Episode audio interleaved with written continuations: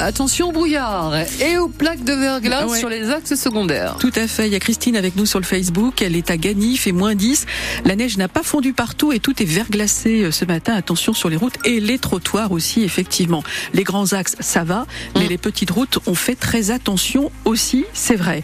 Euh, sur le, le train, euh, on a des nouvelles, non, euh, Marianne? C'est juste à, à, partir de 10 heures hein, que ça revient à la normale. Oui, on reste sur la même information de la part de la SNCF. La panne d'aiguillage entre Cerquigny et Évreux et de retard en gare d'Évreux. On avait des bacs de Seine aussi à l'arrêt. Le bac de Quillebeuf sur Seine-Port-Jérôme a repris. La reprise du service était prévue à 8h50. En revanche, toujours pas de bac de la Bouille-Sahur, bac d'Iville-sur-Seine, le Ménil sous Jumièges. Le soleil de la journée va faire fondre les derniers, la dernière plaque de neige. Ben, on l'espère. Et puis après, dissipation effectivement de ces brouillards. Le soleil nous accompagne toute cette journée et des températures entre, entre 2 et 5 degrés. Merci Isabelle. À demain. À demain.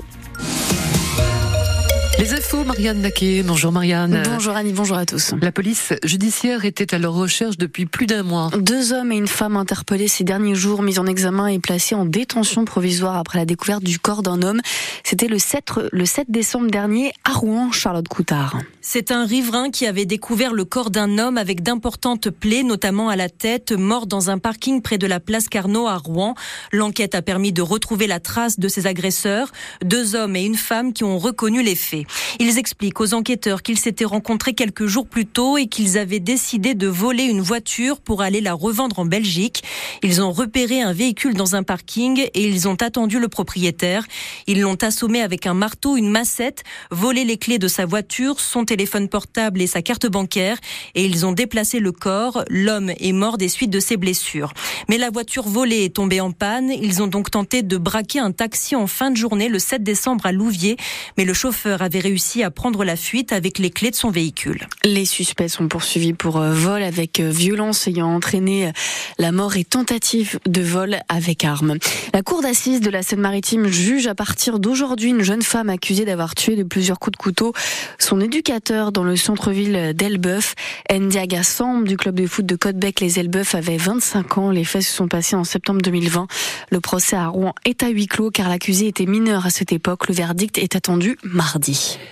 Gare aux plaques de verglas ce matin. Elles peuvent vous surprendre, hein, du verglas toujours présent en raison des températures négatives. Les routes secondaires peuvent glisser. Concernant les transports scolaires, la région a décidé de les suspendre à nouveau. Aujourd'hui, en Seine-Maritime, le préfet ordonne aux camions de ne pas rouler sur les petits axes. Sur les autres, vitesse a baissé de 20 km heure jusqu'à la mi-journée. France Bleu en direct de la bibliothèque Niemeyer au Havre. À l'occasion de la 13e édition du festival littéraire Le goût des autres tout à l'heure à partir de midi et jusqu'à 13h, notre invité sera l'actuel maire Édouard Philippe, président du parti Horizon. Édouard Philippe qui en plus de l'actualité pourra détailler sa vision pour le Havre et les projets en cours et à venir. Lila Lefebvre. Le Havre a de nombreux grands projets, notamment dans les transports, les travaux de voirie avec l'entrée de ville bientôt terminée, une troisième ligne de tram pour relier le centre à la deuxième commune la plus peuplée de la métropole, Montivilliers. Un vaste réseau de chaleur aussi. Dès l'an prochain, il fournira 37 000 logements et bâtiments publics en énergie produite par une usine biomasse reliée aux industries consommatrices et productrices de chaleur de la zone industrielle. Mais surtout, le port continue sa révolution. Port de Mille, qui accueille les porte-conteneurs, finalise ses deux nouveaux postes, près d'un milliard d'investissements privés pour accueillir de plus gros bateaux plus rapidement. Les travaux de la Châtière du port du Havre viennent d'être lancés ce mois-ci. Une grande digue entre le port ancien et port de Mille pour sécuriser la navigation des bateaux entre la mer et la Seine. Enfin, d'ici 2028, le Havre aura un terminal de croisière flambant neuf au bout de la pointe de Floride avec des quais électriques où les paquebots pourront se brancher et limiter leurs émissions de CO2 avec une digue pour prolonger la promenade qui part de la plage. Lila Lefebvre, notre journaliste basé au Havre que vous pourrez entendre tout à l'heure ainsi que le rédacteur en chef de France Bleu Normandie pour cette émission présentée par Wendy Bouchard.